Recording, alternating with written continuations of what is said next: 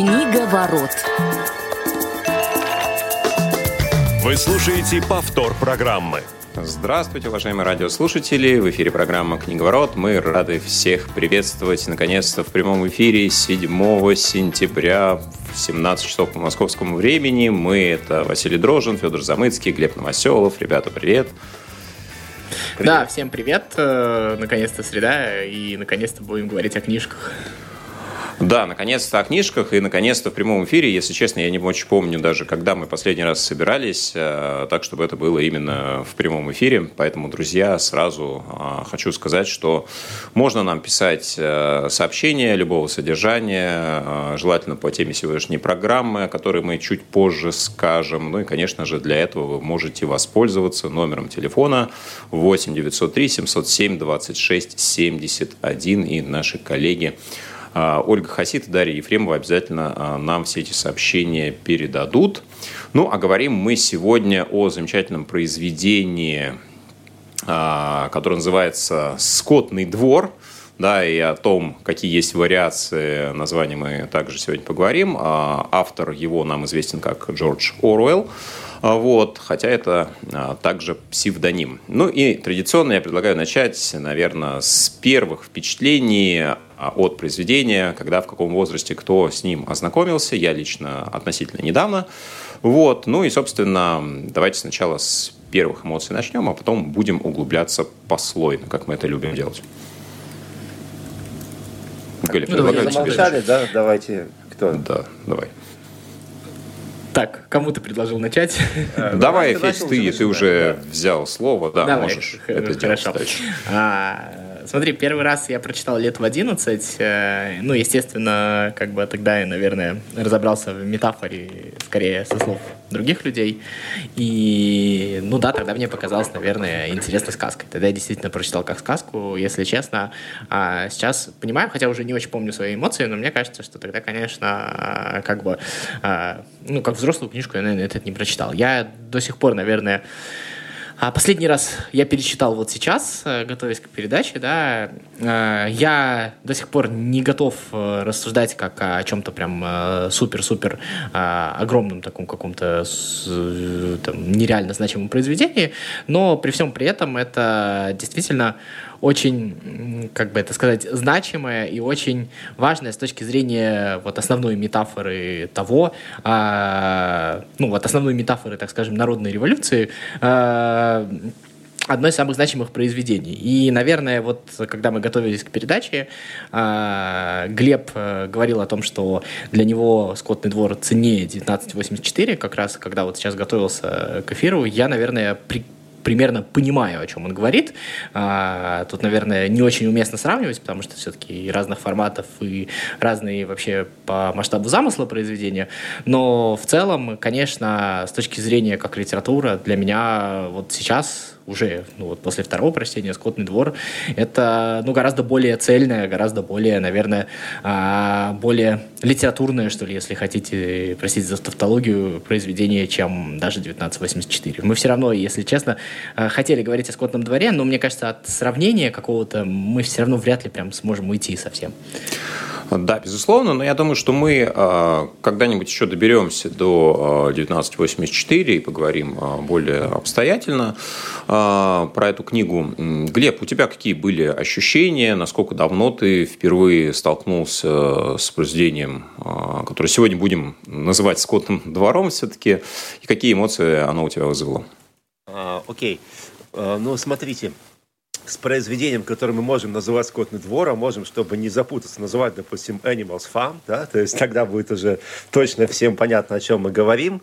А, я впервые познакомился лет, наверное, в 17, а, учась в последнем или в предпоследнем классе школы, и столкнулся с ним благодаря, собственно, э, музыки, через музыку, потому что э, в определенный момент я узнал, что один из э, альбомов моей, одной из моих любимейших групп Pink Floyd под названием Animals как раз был э, написан по мотивам этого произведения. Вот. И, собственно говоря, э, я понял, что я должен с ним ознакомиться. Э, я прочитал «Скотный двор», понял, что книжка мне понравилась гораздо меньше, чем пластинка.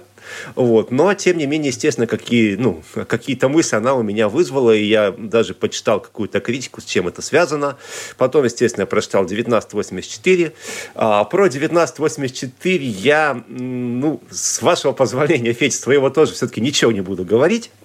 Вот, это действительно отдельная тема, и это совсем разные произведения. Что касается «Скотного двора», по крайней мере, как вот это подавалось э, в 90-е годы, причем подавалось как в ну, какой-то уже публицистики тех лет, так и в какой-то критике, там, условно говоря, конца 80-х, что, э, собственно, «Скотный двор» — это некая метафора, да, метафора на Советский Союз. И вообще о чем, значит, там писал Оруэлл, что вот он, э, собственно, э, съездил в Испанию, посмотрел ужас, ужас, ну, в Испанию, естественно, времен 30-х годов, да, периода гражданской войны, ужаснулся вот этим социалистическим идеям, хотя сам он был изначально очень даже таким социалистом, ужаснулся и вот стал писать вот эти вот разоблачающие а, книжки. Уже тогда мне казалось, что как-то это мелковато, да, а, собственно говоря, вот, что, ну, не, не, не стоило ради того, чтобы просто там писать какие-то памфлеты, да, на другую страну, причем страну, в которой даже не было никогда, а, собственно, браться за перо, да, вот. И постепенно я стал приходить к выводу, что Скотный двор, конечно, это, ну, в том числе, конечно же, там имеется в виду отчасти и Советский Союз, но далеко не только, конечно, про Советский Союз это произведение, а скорее это в целом произведение а, о ну вот как, как Федя сказал, я, к сожалению, немножко выпал, прослушал, особенностях любой народной революции, чем она может закончиться. И, по сути, это книжка об элитах. А, дело в том, что э, ну, я, я не знаю, насколько это так, но вот сейчас у меня есть вполне себе такое предположение, что кроме поездки в Испанию, конечно же, на Оруэлла и именно вот на написание «Скотного двора» повлияли а, итальянцы, в частности, теории элит, которые были крайне популярны как раз в 30-е годы. Вот тогда как раз очень сильно а, в философии, в социологии были популярны идеи там Вильфреда Парета, Гаэтана Моска, то есть как раз согласно которым любая элита рано или поздно она вырождается, какой бы прогрессивной она изначально не была, если говорить, а, ну, как бы в общих чертах, да. И вот как раз-таки «Скотный двор», конечно же, мне кажется, прежде всего, это книга, вот такая метафора, метафора о вырождении элит. Потому что, конечно, свиньи – это, естественно, элита. Но но э, это в общих чертах, а может быть, о каких-то частностях мы дальше поговорим более подробно. Я сейчас не хочу вместо Васи влезать в очередь. Давай, наверное, ты скажи, а потом я просто напомнить, я хочу немножко продолжить мысль Глеба. Хорошо. Ну, а, смотрите, Глеб уже благодаря такому пространному диалогу очень сильно углубился и отошел от первых впечатлений. А мне наверное, повезло, потому что у меня часто рассказы про то, как я знакомился с той или иной книгой, выглядят следующим образом. Да, когда-то я ее читал, она на меня никакого впечатления не произвела.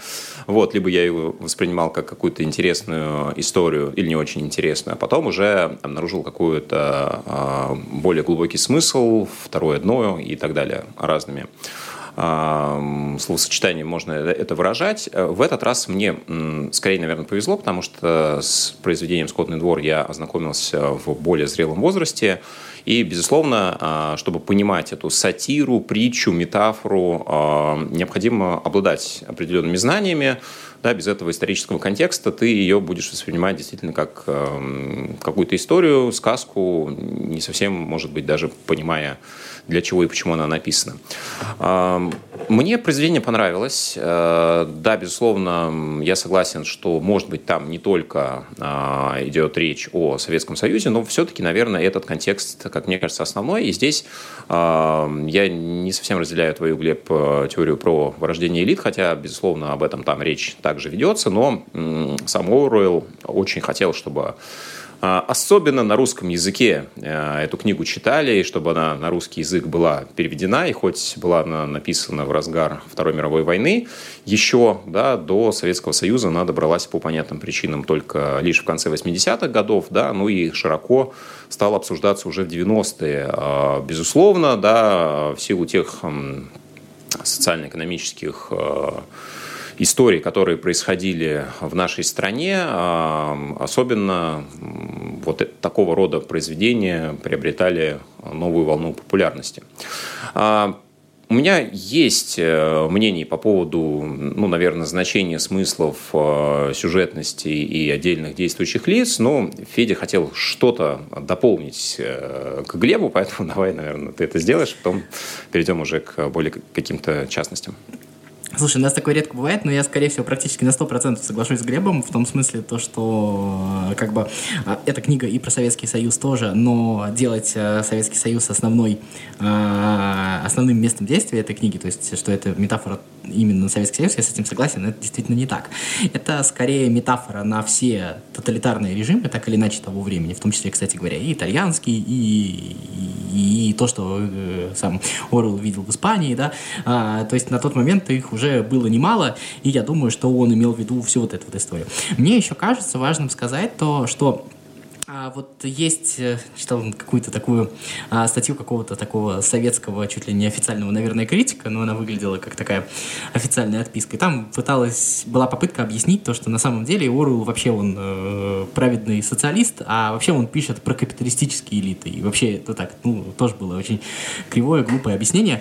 Вот. Нет, а, а я читал, Федь, извини, перебью, а я читал другую тоже советскую критику в этом смысле. Там было вообще написано, что вот праведный социалист Оруэлл, просто он а, за заболел, он себя очень плохо чувствовал. Ну, ну это мы часто не видели. бредовые состояния, он вот в этом состоянии написал да, да, вот эти а, вещи. Да. К сожалению... Вот... Мне кажется, это очень похоже на объяснение одного из персонажей «Скотного двора», да, которого в разных переводах либо Крикун, либо Визгун, а, либо Фискал – называют. Вот э, очень похожие, по-моему, формулировки. Ну да, вот. И как бы в Советском Союзе вообще любили в начале книжки поместить объяснение того, как надо правильно прочитать книгу. Это было действительно. Но дело не в этом, мы не об этом обсуждаем. Мне кажется, что и то, и другое сильно крайность. Понятно, что ближе к реальности та часть, которая все-таки говорит о том, что это некая, ну не пародия, а метафора на Советский Союз, но согласен с Глебом, что не только. И мне кажется, что тут главная мысль не о том, какой страшный Советский Союз и какая страшная эта система, именно эта система. Мне кажется, что главная мысль тут ровным счетом о том, что, и, как правильно сказал Глеб, вот там есть вот э, финальная сцена, да, где свиньи и люди, то есть элиты и там, и там, они абсолютно одинаковые. И чем отличается все-таки, условно говоря, демократическая система от системы тоталитарной? А, в том, в, те, в том что в, с несовершенством, совсем вот э, возможным несовершенством, в демократической системе есть возможность э, того, что вот население граждане, то есть контролируют свои элиты. А в этой системе, системе скотного двора, а, никакого контроля за элитами, то есть он полностью отсутствует как а, явление. И еще один момент, а, который имеется в виду, помните, там а, вот что показывает в этих тоталитарных, так скажем, системах опасного Оруэлл. А, помните там, где вот хозяева ферм, когда они сидят со свиньями, вот животные подслушивают в конце, они там говорят, а что, их, оказывается, можно не кормить? Вот э, такие вот системы учат а, элиты, в том числе и капиталистических стран, то, что, оказывается, с населением можно обращаться хуже. И в этом, вот об этой опасности Оруэлл еще и предупреждает. И, то есть, впоследствии он как бы говорит о том, что эта зараза может распространиться, и а, самый ужасный ужасное даже не то, что э, как бы там э, как это называется, э, там такая система, и там не считаются ни с кем, да, а самое ужасное, что это может распространиться, потому что это адски удобно, потому что чем больше ты унижаешь население, тем больше оно тебе становится покорно, и мне кажется, что вот это вот главная мысль Оруэлла, которая почему-то, она с одной стороны банальна, с другой стороны почему-то о ней очень мало говорят.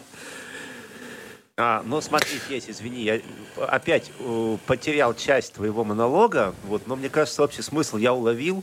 Э, дело в том, что Орел все-таки, да, то есть я не буду с тобой спорить э, вот с тем, что сказал, что да, он пытается э, в этой книжке кого-то в чем, э, о чем-то предупредить, хотя в этом смысле, конечно, 1984 она гораздо в большей степени предупреждение, а вот «Скотный двор» это скорее какая-то его рефлексия, мне кажется, по поводу всего, что он видел э, во время своих своих, так сказать, странствий и мытарств, а, потому что если все-таки почитать раннего Орвелла, вот все, что было до скотного двора, то он, конечно же, очень даже социалист, причем такой социалист весьма-весьма-весьма такого революционного толка.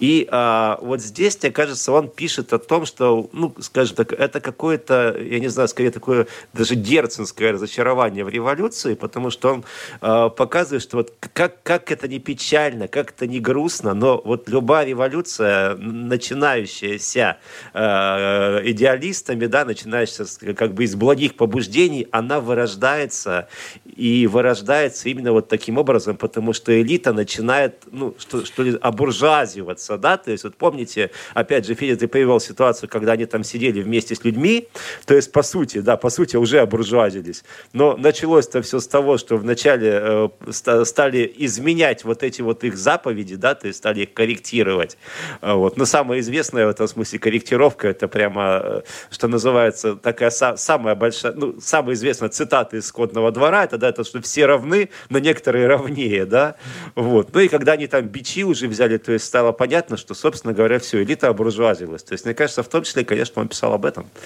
Ну и мне кажется, что тут э, такая, ну, чисто исторически, мне кажется, важная мысль, что революция, ну, так скажем, более-менее успешна, ровным счетом тогда, ну, к примеру, там, э, американская революция, да, или английская, успешны в том смысле, что у них есть группа интересов, которые планируют, условно говоря, не поменять себе руководителя, то есть, э, я там не знаю, э, там, главного фермера на главную свинью, да, а условно планирует, то есть совершает эту революцию с тем, чтобы самим принимать какие-то решения.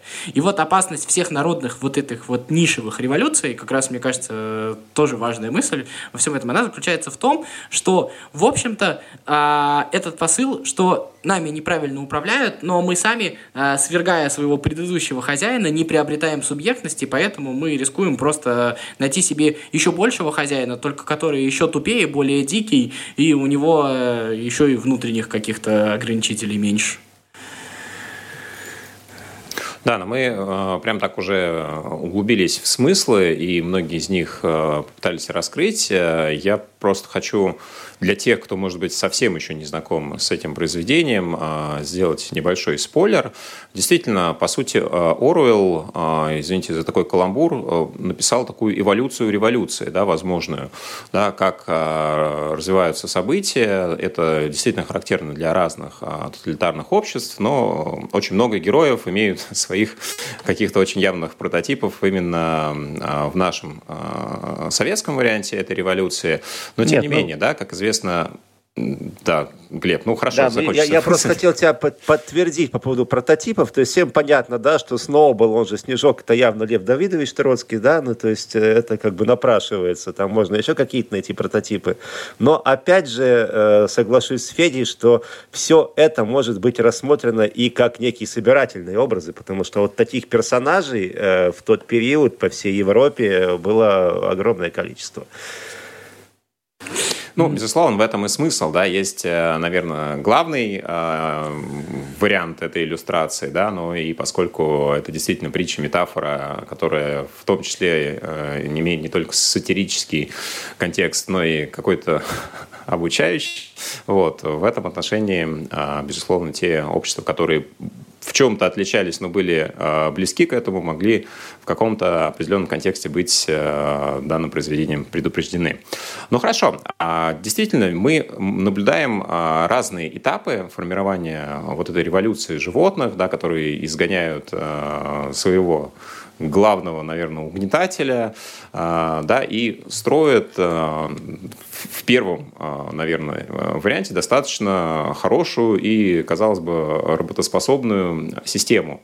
Да, безусловно, мы можем еще отдельно поговорить про каких-то героев очень характерных, да, которые представляют как раз целые классы общественные, да, не, может быть, даже не олицетворяют кон- конкретных людей, хотя их можно в ком-то попытаться узнать, да, но вот э, очень много отдельных э, персонажей, которые, ну, например, вот э, эта лошадь, да, которую в одном из переводов э, называют Молли, да, которая падка на сахар, на какие-то яркие ленточки. Это, безусловно, ну, некая форма иммигрантов, которые уходят в поисках, ну, может быть, лучшей жизни, в поисках какой-то привычной для них, более удобной, лояльной, понятной системы, да, из того, где им некомфортно, неприятно.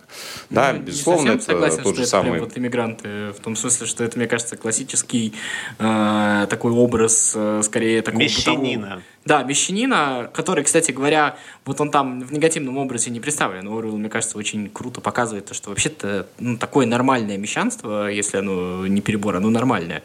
Все-таки весь образ миграции под это зачесывать тоже не очень правильно. Миграция тоже очень идеологичная была, кстати говоря. Да, но тем не менее этому мещанину есть ли место в этой системе?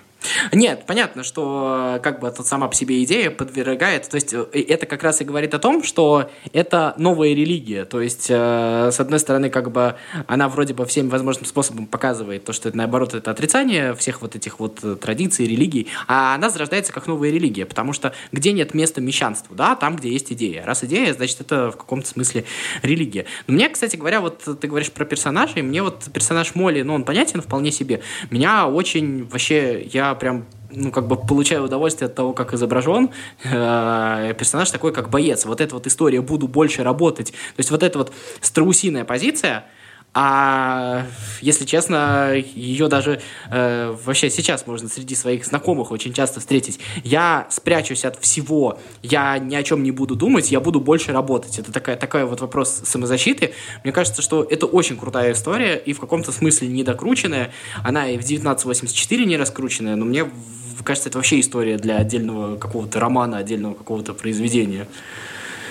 У кого-то эмоции так преобладают, что кто-то стучит, постукивает, э, пока говорит по микрофону. Вот, у нас есть сообщение тем временем от Дмитрия, который как раз спрашивает, э, у кого какой любимый персонаж. Э, ну вот, я не знаю, Федь, любимый ли твой персонаж? Ну, любимый, боец, ска- любимый, сказать, не, любимый сказать неправильно, да, но вот это самый впечатляющий персонаж, потому что это такой, мне кажется, образец, потому что, а, как это сказать, всегда в таких плохих системах что в советской, что в немецкой, что в итальянской. Мы всегда, если начнем внимательно читать, мы можем найти а, людей, которые действительно вкалывают, как, ну, я не знаю, можно любые там метафоры приводить, как кто они вкалывают, на которых фактически держится эта система, то есть я там, не знаю, а, там, посмотрите про финансовое правительство в Германии фашистской, там же гении своего дела сидели, да, вот, и вот эта вот история, то, что а, я оправдаю себя тем, что я буду больше работать. Я там больше работаю для людей, я там больше еще что-то, потому что я отказываюсь э, признать вот эту вот ошибку, что я иду не по тому пути, и поэтому я буду работать, работать, работать. Поэтому мне этот персонаж больше всех, наверное, ну, ценен, наверное.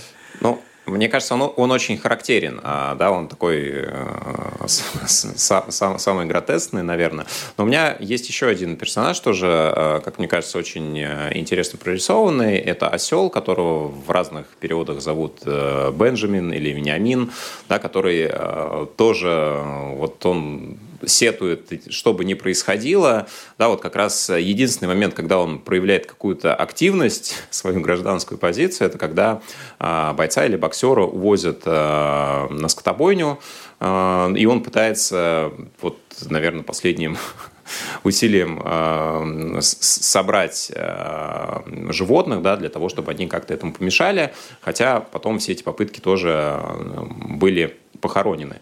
Ну вот это э, образ, э, мне интересно вашу точку зрения узнать, да, как мне кажется, это те, кто существует при любой системе, при любой власти, и э, с одной стороны достаточно разумная часть населения, с другой стороны, наверное, одна из самых пассивных, которые вроде как все понимают, но при этом не готовы ничего делать. Да, в советское время ну вот интеллигенция, возможно, была какой-то похожей прослойкой. Ну вот, Вася, я с тобой, кстати, соглашусь здесь. И более того, ну, во-первых, вот так же, как э, Федя обиделся за иммиграцию в лице Моли, так я э, готов обидеться за ну, там, условно говоря, простых трудяг в лице боксера или бойца. То есть, вот, мне кажется, э, пример Бенджамина, который ты привел, как раз больше подходит вот под ту концепцию, которую сейчас развил Федя, людей, которые готовы спрятать голову в песок. И, собственно говоря, несмотря на то, что они все понимают, и у них э, ну, уровень их понимания, уровень их кругозора достаточно высок, но они, скажем так, э, просто решаю, что я-то все равно ведь ничего не могу изменить, да, поэтому пусть оно все идет, как идет, и вообще моя, что называется, хата с краю, да, то есть вот в этом смысле, Федь, твоя концепция гораздо больше под осла-то подходит. Ну, вот. я соглашусь, э, прав, я единственное, что, прости, что перебиваю, про осла бы добавил бы то, что осел, мне кажется, это еще одна более страшная, что ли. Если боец, он в каком-то смысле честный, он просто получается... Боец, что...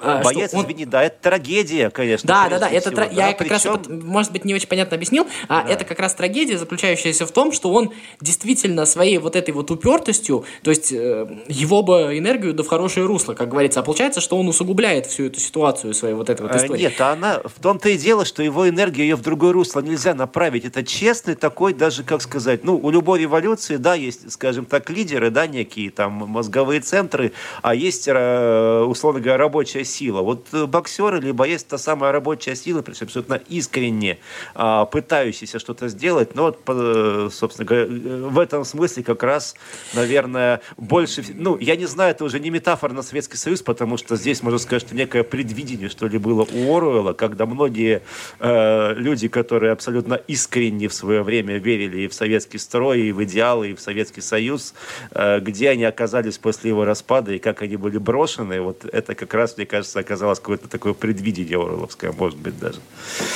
Э, я и согласен, и чуть-чуть не согласен. Я все-таки считаю, что вот эта вот упертость работать, работать и еще раз работать, мне кажется, что это а, некое все равно и, и избежание того, чтобы признаться самому себе, хотя если бы вот чуть-чуть голову бы поднял, возможно бы и дошло, что никакой ну, пенсии ну, давайте, не светит. А, давайте оставим... Я, можно про осла чуть-чуть скажу, прям да, две давай. секунды. Мне кажется, что это вообще самая грустная история, в том смысле, что а, как раз недавно как раз мне на ютубе попался ролик про то, как работает пропаганда а, Михаила Пожарского можете посмотреть, интересный вполне себе. И вот он там разбирает, что на самом деле э, в любой пропаганде э, не сколько нужны люди верующие в то, что она говорит, сколько те люди, самая эффективная как бы работа пропаганды заключается в том, что самые как бы эффективные жертвы пропаганды, скажем так, это те, кто э, считает, что все вокруг одинаковые. То, что не надо ничего делать, и то, что э, смысл какой, потому что что те дураки, что эти дураки. Я тут такой вот вроде бы умный, сижу во всем разбираюсь, а получается, вот как Глеб, ты говоришь, я от всего спрятался,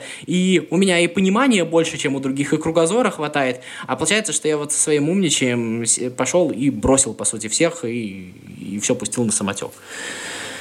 Ну, тут... Э, Мне кажется, можно... еще важно а, отметить, э, извини, Глеб, что э, тебя перебиваю, а, просто по сути вот во всей этой эволюции да, а, такого восстания да, есть переломный момент как раз, э, который описан Оруэллом достаточно хорошо, потому что до определенного момента эта система строилась по принципу обсуждения, были дебаты, и были даже два главных э, соперника, да, вот этот Сноубол, Снежок и Наполеон. И все закончилось, да, когда, э, собственно, лучшим убеждением стало принуждение, да, когда э, закончились любые обсуждения, и во главу угла была поставлена сила. И дальше просто этот механизм карательный нужно было поддерживать с помощью вот этого крикуна, да, а, визгуна, который должен был а, населению объяснить, почему черное-белое, а белое-черное. Ну и, собственно, дальше все шло по накатанной. Ну кажется, вот я как раз, Вась, хотел сказать про этого самого Визгуна, что, наверное, вот если брать любимых моих персонажей, то из неназванных он как раз является моим любимым, потому что вот это как раз самый страшный персонаж, и это как раз вот, э, может, я да понимаю, сам что Федя со мной будет спорить, но вот это как раз и есть самая суть нашей а, так называемой интеллигенции, да, в, в ее большинстве большинстве, да, то есть стремление кому-то начать все-таки служить, да, выбрать себе хозяина. Несмотря на то, что у тебя есть и интеллект, и кругозор, а я думаю, что у Визгуна он явно присутствовал. Вот. Но э, он посчитал для себя гораздо более выгодным выбрать хозяина и этому хозяину служить. И более того, заставлять других, убеждать других, что э, это как раз-таки лучшая доля. Вот это, мне кажется, как раз-таки самый интересный, самый характерный персонаж. Я еще прям два слова про Снежка. Все-таки, мне кажется, Снежок э, крутой персонаж именно тем, что он показывает то, что, ну, реально идейный э, лидер вот всей этой вот истории, он действительно рискует того, как кто-то отойдет в сторонку, вырастет собак, и потом э, пожрет и Снежка, и плоды его труда. Снежок это, конечно, Троцкий, тут вопрос. Да, да, конечно, это прям абсолютно Троцкий, здесь уже даже вариантов нет. Да, ну что, друзья, в принципе, мне кажется, мы э, рассказали все основные контексты, и надеюсь, что у кого-то возникнет желание после этого ознакомиться с данным произведением, если вы его еще не сделали, если вы этого еще не сделали.